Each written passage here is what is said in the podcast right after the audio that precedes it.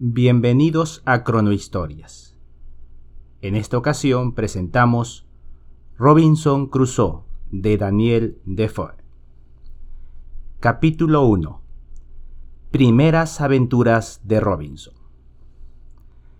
Nací en el año 1632 en la ciudad de York. De buena familia, aunque no del país, pues mi padre, oriundo de Bremen, se había dedicado al comercio en Hull, donde logró una buena posición. Desde entonces, y luego de abandonar su trabajo, se asentó en York, donde se casó con mi madre. Esta pertenecía a los Robinson, una distinguida familia de la región, y de ahí que yo fuera llamado Robinson Krosnar, aunque por la habitual corrupción de voces en Inglaterra, se nos llama Crusoe. Nombre que nosotros mismos nos damos y escribimos, y con el cual me han conocido siempre mis compañeros.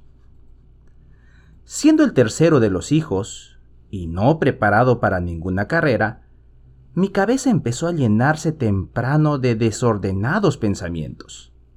Mi anciano padre me había dado la mejor educación que el hogar y una escuela común pueden proveer, y me destinaba a la abogacía. Pero yo no ansiaba otra cosa que navegar, y mi inclinación a los viajes me hizo resistir tan fuertemente la voluntad y las órdenes de mi padre, así como las persuasiones de mi madre y mis amigos, que si hubiera dicho que existía algo de fatal en esa tendencia que me arrastraba directamente hacia un destino miserable. Mi padre, hombre prudente y serio, trató con sus excelentes consejos de hacerme abandonar el intento que había adivinado en mí.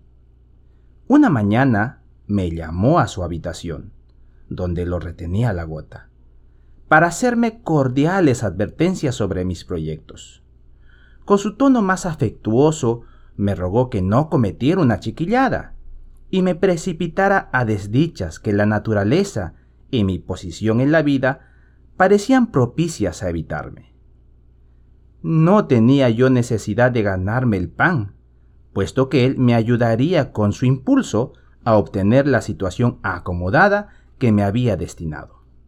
En fin, si no lograba una posición en el mundo, sería solo por culpa mía o del destino, sin que tuviera él que rendir cuentas de ello, ya que cumplía con su deber al prevenirme contra actitudes que solo redundarían en mi desgracia.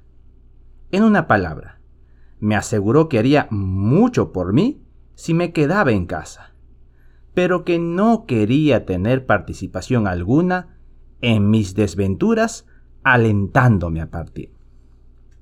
Para terminar, me señaló el ejemplo de mi hermano mayor, con el cual había empleado el mismo género de persuasiones a fin de evitar que fuera a las guerras de Flandes, no pudiendo, sin embargo, impedir que sus juveniles impulsos lo llevaran a la lucha donde encontró la muerte.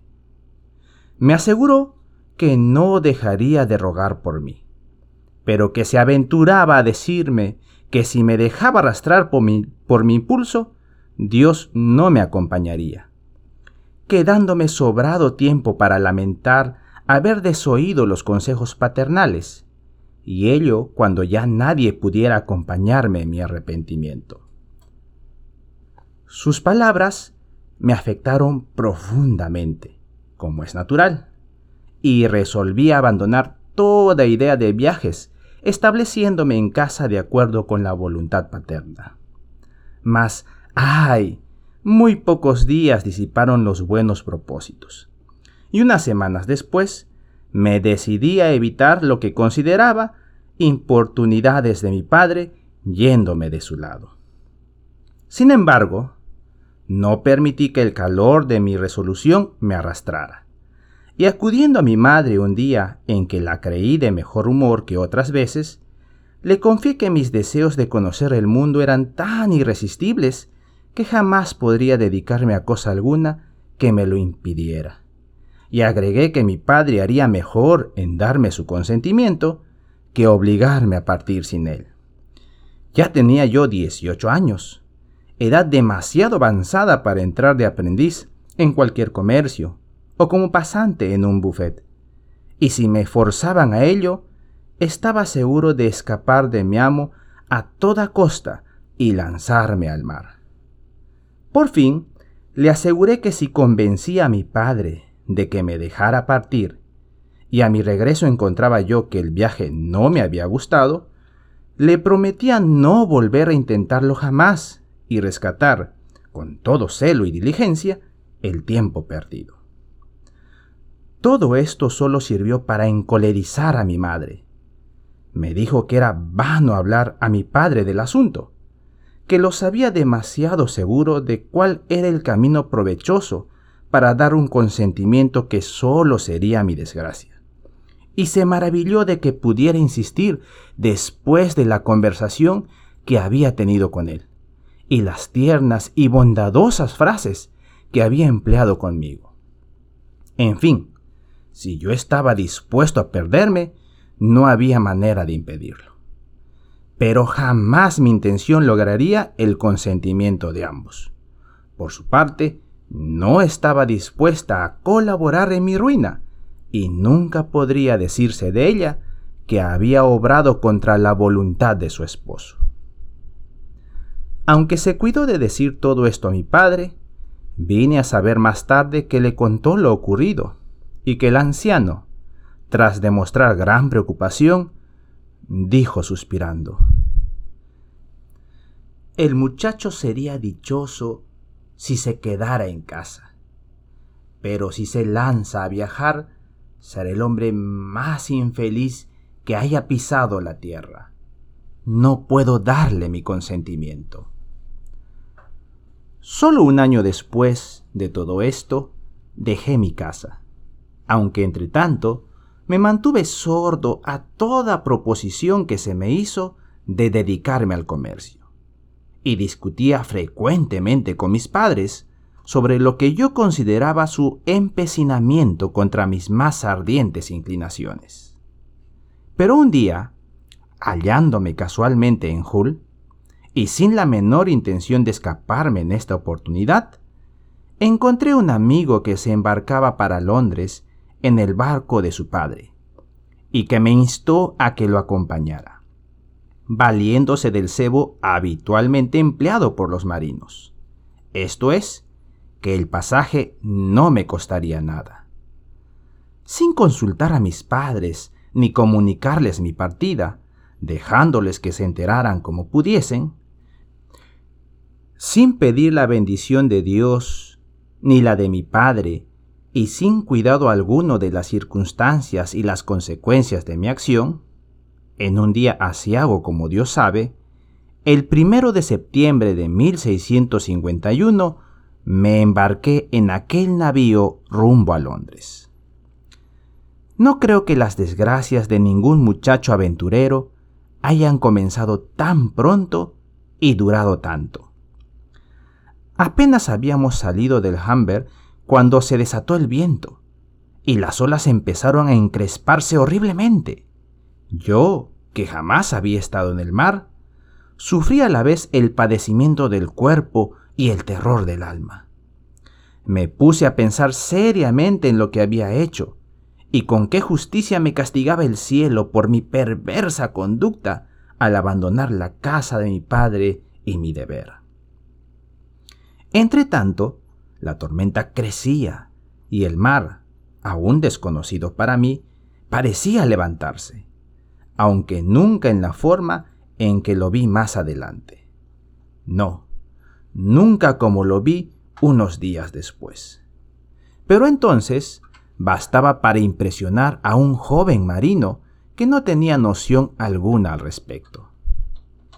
Me parecía que cada ola iba a tragarnos, y que cada vez que el barco se hundía, en lo que a mí me daba la impresión de ser el fondo del mar, jamás volvería a surgir a la superficie.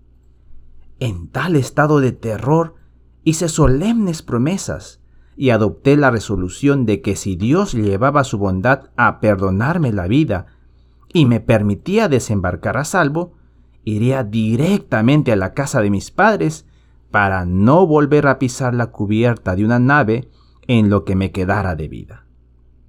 Prometí también que seguiría el consejo paterno, sin precipitarme nunca más a tan miserables andanzas. Veía claramente ahora la justeza de sus palabras acerca de una cómoda medianía en la vida. Cuán fácil y confortable había transcurrido para él la existencia, lejos de toda tempestad en el mar y conflicto en la tierra. Y decidí volver, como el hijo pródigo, a casa de mis padres.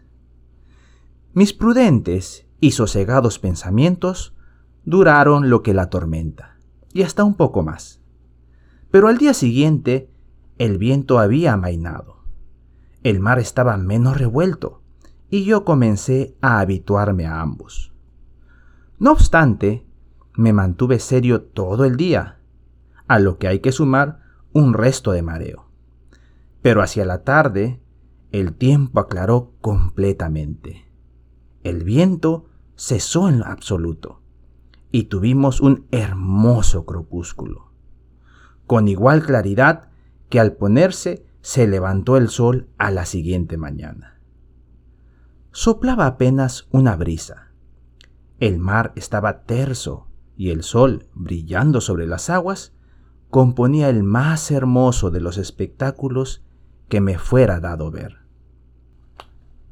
Habiendo dormido profundamente, me sentía ya libre del mareo y lleno de ánimo Miraba maravillado el mar tan terrible el día anterior y capaz de mostrarse tan sereno y agradable muy poco después. Entonces, como para impedir que continuaran mis buenas resoluciones, el camarada que me había impulsado a embarcarme se me acercó y me dijo, palmeándome el hombro.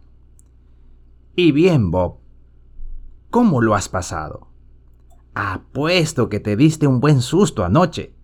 Y eso que no sopló más que una ráfaga. ¿Le llamas ráfaga? exclamé. Pero si fue una terrible tormenta. ¿Tormenta? dijo mi amigo. ¿Le llamas tormenta a eso, gran tonto? Pero si no fue nada. Con un buen barco y mar abierto, no nos preocupamos por un viento como ese. Es que tú Eres marino de agua dulce, Bob. Ven, apuremos un jarro de ponche y nos olvidaremos de todo. ¿No ves qué hermoso tiempo hace ahora? Para abreviar esta lamentable parte de mi relato, diré que seguimos el camino de todos los marinos.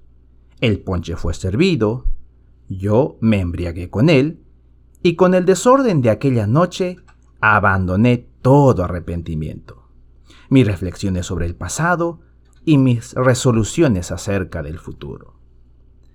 En algunos momentos de meditación, empero, aquellos pensamientos parecían esforzarse por retornar a mí, pero me apresuraba a rechazarlos y me salía de ellos como de una enfermedad.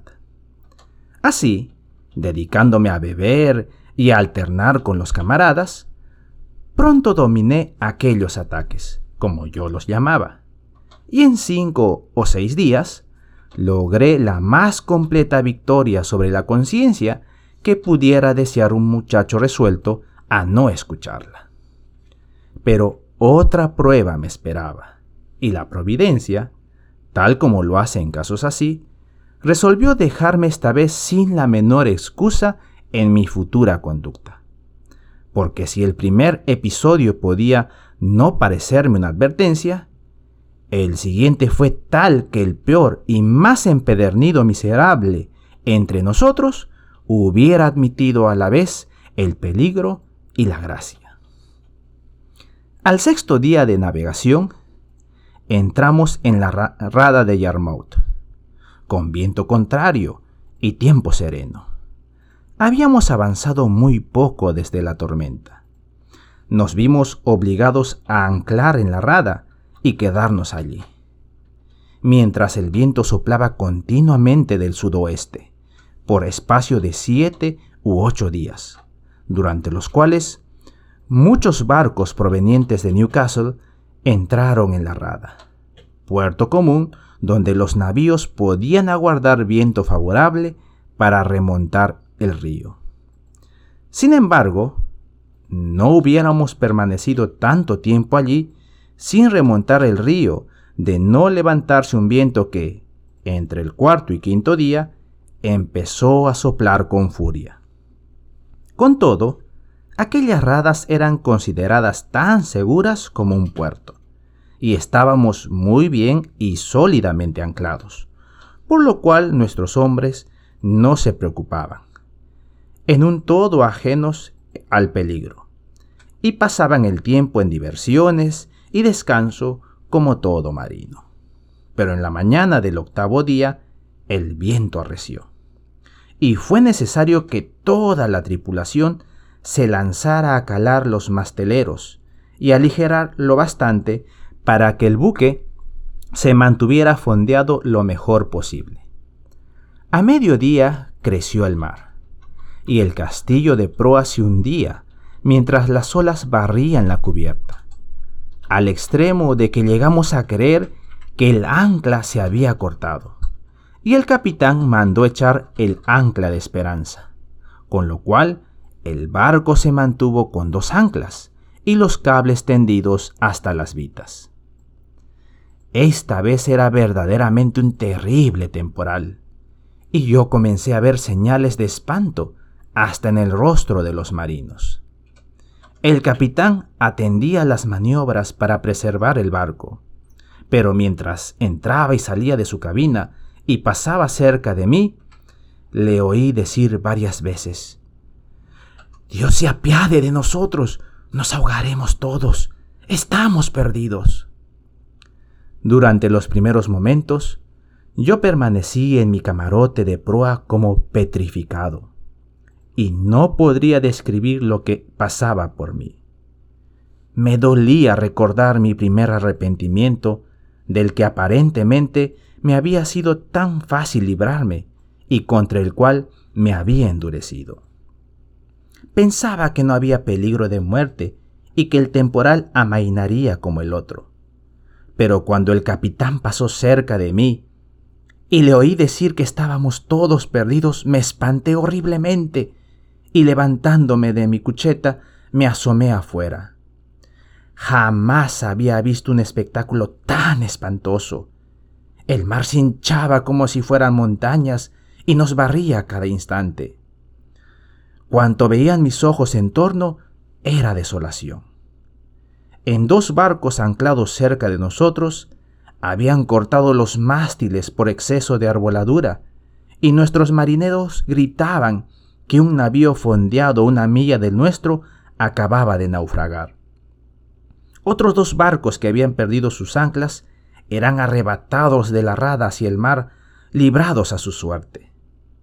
Los barcos livianos resistían mejor el embate, pero dos o tres de ellos pasaron desmantelados frente a nosotros, huyendo con solo la botavara al viento. Hacia la tarde, el piloto y el contramaestre pidieron al capitán que les dejara cortar el palo de trinquete. Aunque se negó al principio, las protestas del contramaestre que aseguraba que el buque se hundiría en caso contrario, lo llevaron a consentir. Pero cuando cayó el mástil se vio que el palo mayor quedaba suelto y sacudía de tal manera el barco que fue necesario cortarlo a su vez y dejar la cubierta arrasada.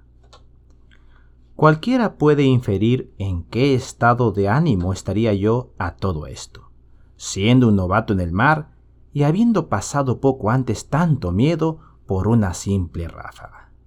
Pero si me es posible describir ahora los pensamientos que me asaltaban entonces, recuerdo que sentía diez veces más miedo por haber abominado de mis anteriores resoluciones y recaído en los malos designios que por la idea de la muerte. Eso, agregado al espanto de la tormenta, me, ocasionó un estado de ánimo que jamás podría narrar. Y sin embargo, lo peor no había sobrevenido aún. El temporal continuaba con tal furia que los mismos marineros aseguraban no haber visto jamás uno semejante. Teníamos un buen barco, pero excesivamente cargado y calaba tanto que los marineros esperaban verlo irse a pique en cada momento.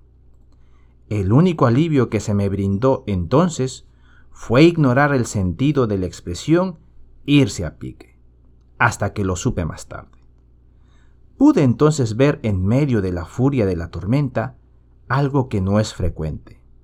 Al capitán, al contramaestre y algunos otros más cuerdos que el resto, elevando sus ruegos mientras el navío parecía zozobrar a cada instante. A mitad de la noche, y para colmo de nuestras desventuras, uno de los marineros que descendiera de intento para observar la cala, volvió gritando que el barco hacía agua. Otro hombre aseguró que ya había cuatro pies en la bodega. De inmediato se llamó a todos a las bombas, y cuando oí esa palabra, el corazón pareció dejar de latirme en el pecho, y caí de espalda sobre la cucheta donde había estado sentado. Pronto, sin embargo, los marineros vinieron a decirme que si hasta entonces no había sido capaz de ayudar en nada, bien podía hacerlo en una bomba como cualquier otro. Me levanté y obedecí poniendo todas mis fuerzas en el trabajo. Entretanto, el capitán había divisado algunos barcos carboneros que, incapaces de resistir anclados la tormenta, se veían obligados a salir de la rada y lanzarse al mar. Como habían de pasar cerca de nosotros, ordenó el capitán disparar un cañonazo en demanda de socorro. Yo no sabía lo que eso significaba, y me sorprendí tanto que me pareció que el barco se había partido en dos y que acababa de ocurrir alguna otra cosa tremenda. Para decirlo en una palabra, me desmayé. En aquella hora, cada uno tenía su propia vida que cuidar, y naturalmente nadie se preocupó por lo que pudiera haberme ocurrido. Otro marinero, que vino a la bomba, me hizo un costado con el pie creyendo seguramente que había muerto, y pasó un largo rato antes de que recobrara el sentido. Trabajamos más y más, pero el agua crecía en la bodega, y era evidente que terminaríamos por hundirnos. Aunque la tormenta había decrecido un poco, no parecía probable que pudiéramos sostenernos a flote hasta entrar en puerto, por lo cual el capitán siguió disparando cañonazos.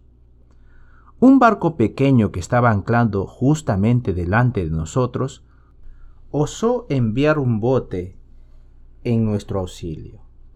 Fue harto afortunado que el bote pudiera acercarse, pero nos resultaba imposible transbordar a él, así como al bote mantenerse al costado. Hasta que los remeros, con un supremo esfuerzo en el que exponían sus vidas para salvar las nuestras, consiguieron alcanzar el cable que por la popa les tiramos con una boya al extremo. Y después de infinitas dificultades, los remolcamos hasta nuestra popa y pudimos así transbordar. No era su propósito volver al navío de donde partieran, de modo que estuvimos de acuerdo en dejarnos llevar por el viento y solamente encaminar en lo posible al el bote hacia tierra firme.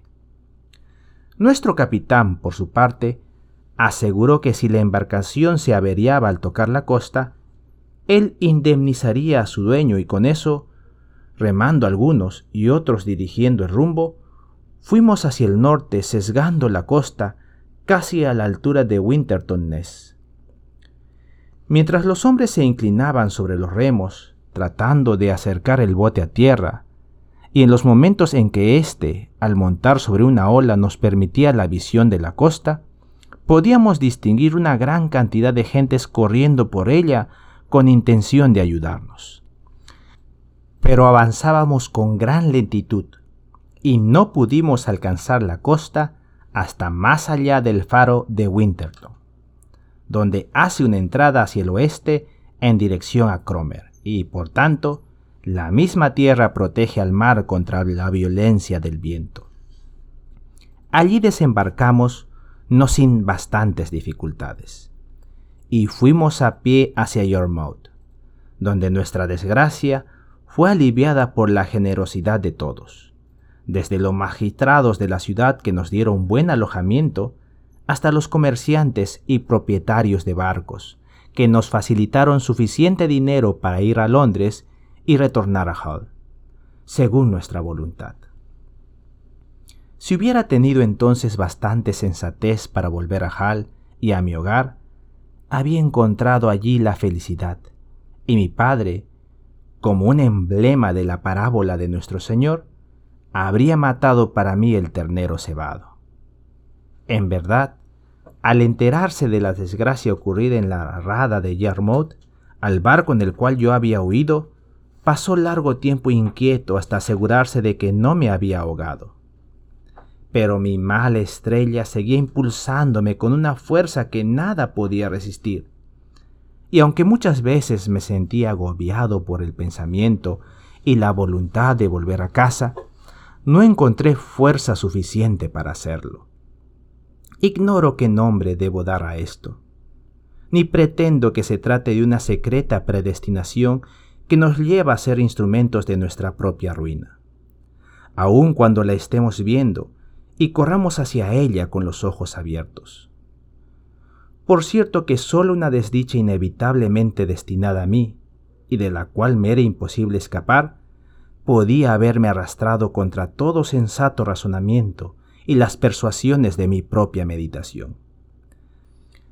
Máxime teniendo en cuenta las dos evidentes advertencias que acababa de recibir en mi primera tentativa. El camarada que me había empujado en mi decisión, y que era el hijo del capitán, parecía ahora mucho menos animoso que yo. La primera vez que me habló en Yarmouth, es decir, dos o tres días más tarde, porque nos alojábamos en lugares distintos, me dio la impresión de que estaba cambiado. Y luego de preguntarme con aire melancólico y moviendo la cabeza cómo estaba mi salud, se volvió hacia su padre y le dijo quién era yo y cómo había intentado ese viaje a manera de prueba para más distantes expediciones. Su padre se volvió a mí con un aire a la vez grave y afectuoso para decirme, Joven, no os embarquéis nunca más. Lo que ha ocurrido debe bastaros como indudable signo de que no estáis destinado a ser marino. Estad seguro de que si no volvéis al hogar, en cualquier sitio a donde vayáis, encontraréis desastres y decepciones, hasta que las palabras de vuestro Padre se hayan cumplido en vos. Nos separamos al rato, sin que yo le hubiera contestado gran cosa, y no sé qué fue más tarde de él. Por lo que a mí respecta, dueño de algún dinero, me fui por tierra a Londres y allí, lo mismo que en el curso del viaje, sostuve duras luchas conmigo mismo para decidir cuál debería ser mi camino, si volvería a casa o al mar. De ir a casa me detenía la vergüenza opuesta a mis mejores impulsos. Se me ocurría que todos iban a reírse de mí, que no solo me humillaría presentarme ante mis padres, sino a los vecinos y amigos.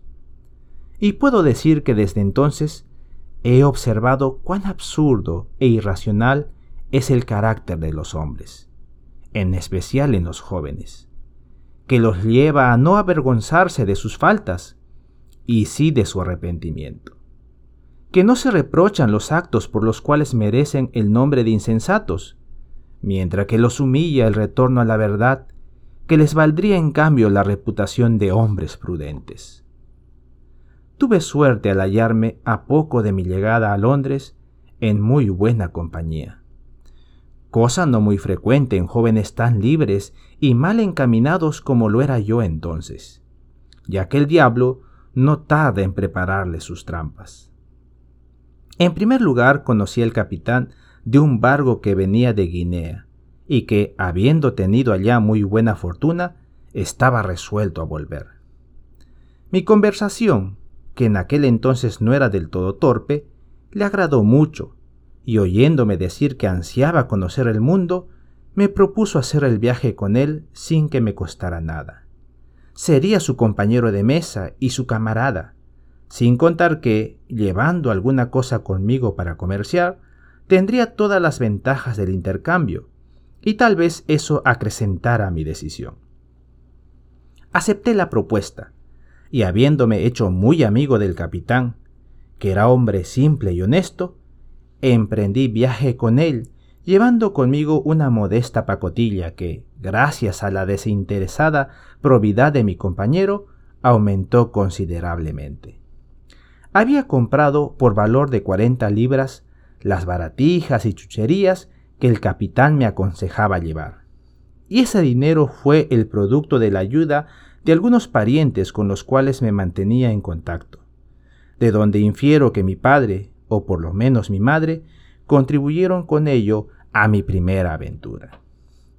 Aquel fue el único viaje que puedo llamar excelente entre todas mis andanzas, y lo debo a la honesta integridad de mi amigo el capitán, junto al cual adquirí además un discreto conocimiento de las matemáticas y las reglas de navegación.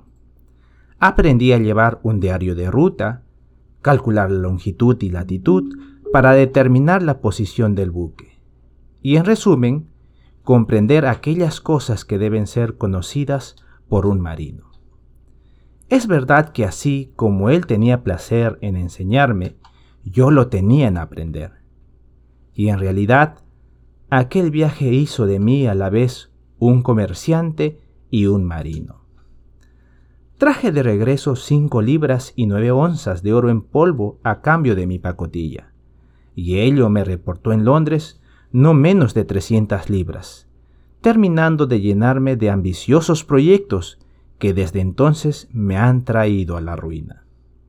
Y con todo, aún en aquel viaje tuve inconvenientes. Por ejemplo, una continua enfermedad, producto de la elevada temperatura del clima que me producía calenturas. Comerciábamos en la costa desde los 15 grados hasta el mismo Ecuador. Podía considerarme ya un comerciante de Guinea, y cuando, para desdicha mía, a poco de desembarcar, falleció mi amigo. Me resolví a emprender nuevamente el viaje, y embarqué en el mismo barco capitaneado ahora por el que había sido piloto en la anterior travesía. Nadie hizo nunca un viaje menos afortunado, pues aunque solo llevé conmigo 100 libras de mi nueva fortuna, dejando las 200 restantes en manos de la viuda de mi amigo, que las guardó celosamente, las desgracias llovieron sobre mí. La primera ocurrió cuando nuestro barco navegaba hacia las Islas Canarias, o mejor, entre aquellas y la costa africana, pues fuimos sorprendidos una mañana por un corsario turco de Salé, que empezó a perseguirnos con todas las velas desplegadas.